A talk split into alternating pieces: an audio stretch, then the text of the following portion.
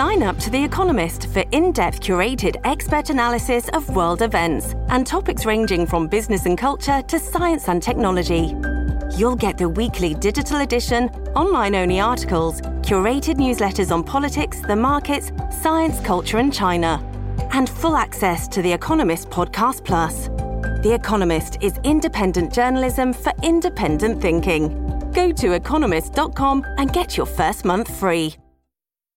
国会では今、野党が提出した衆議院予算委員長の解任決議案の審議が行われています。説明に立った野党議員が時間の引き延ばし戦術を取り、国会は先が見えない異例の展開となっています。国会では衆議院本会議が午後1時過ぎから開かれ、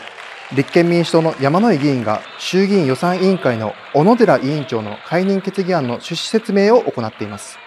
山野井議員は大量の資料を持ち込み、演談に立ちました。採決を強行する委員会運営は、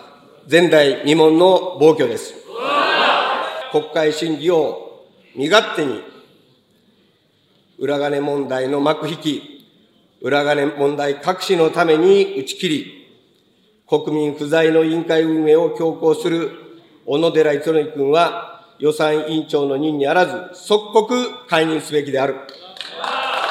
解任決議案は、この後採決され、与党に加え、野党の日本維新の会も反対に回り、否決される見込みです。与党側は、能登半島地震への対応も含まれる予算案の年度内成立を確実にするため、今週中の採決を目指しています。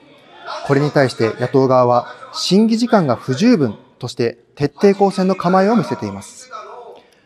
これに伴い、午後1時から予定されていた安倍派の座長だった塩谷氏、前事務総長だった高木氏に対する衆議院の政治倫理審査会の開催が先送りになるなど、先が見通せない状況となっています。以上、国会から中継でした。警視庁によりますと、足立区に住む私立高校2年の男子高校生2人は、去年11月、東京足立区で自転車に乗った70代の男性に、2人乗りの原付自転車で近づくと、前かごから現金1200円などが入ったカバンをひったくった疑いが持たれています。調べに対し容疑を認めているということです。事件当日周辺では他にも2件同様の手口のひったくりが発生していたほか、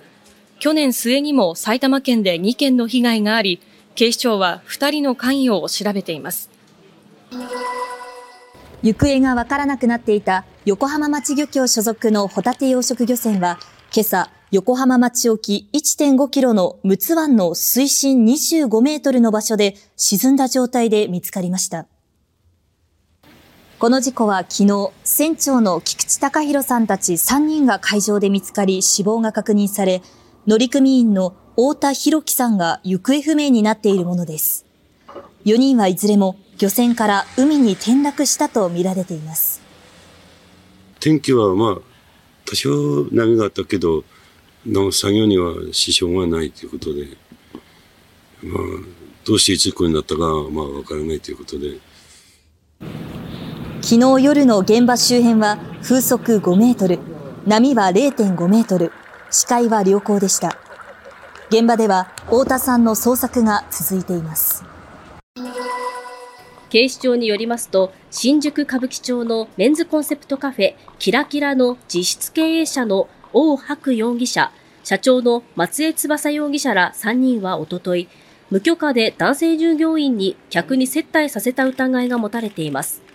この日、男性キャスト10人が長時間にわたり酒を提供したり、談笑したりしていたということです。先月、キャストが接待行為と見せないためか、椅子に座らず、床にひざまずきながら長時間接客する様子や、客に酒を継ぐ様子が確認できました。警視庁は去年2回立ち入り調査し、業務改善を促していましたが、その後、王容疑者が警察が来るから店の鍵を閉めて営業するよう指示していたとみられています。調べに対し松江容疑者は、キャストが勝手に接待しただけですと、王容疑者と共に容疑を否認しています。店は去年2月からの1年間でおよそ1億円を売り上げていたということで、警視庁は営業実態などを調べています。警察によりますと、柔道指導者の丸山健二容疑者は、東金市の70代の女性に対し、暗号資産の共同購入を持ちかけ、現金4000万円を騙し取ったとして今朝送検されました。丸山容疑者は実際には暗号資産をすでに購入していましたが、自分も500万円を出すなどと嘘をつき、騙していたことが新たに分かりました。警察は認否を明らかにしていません。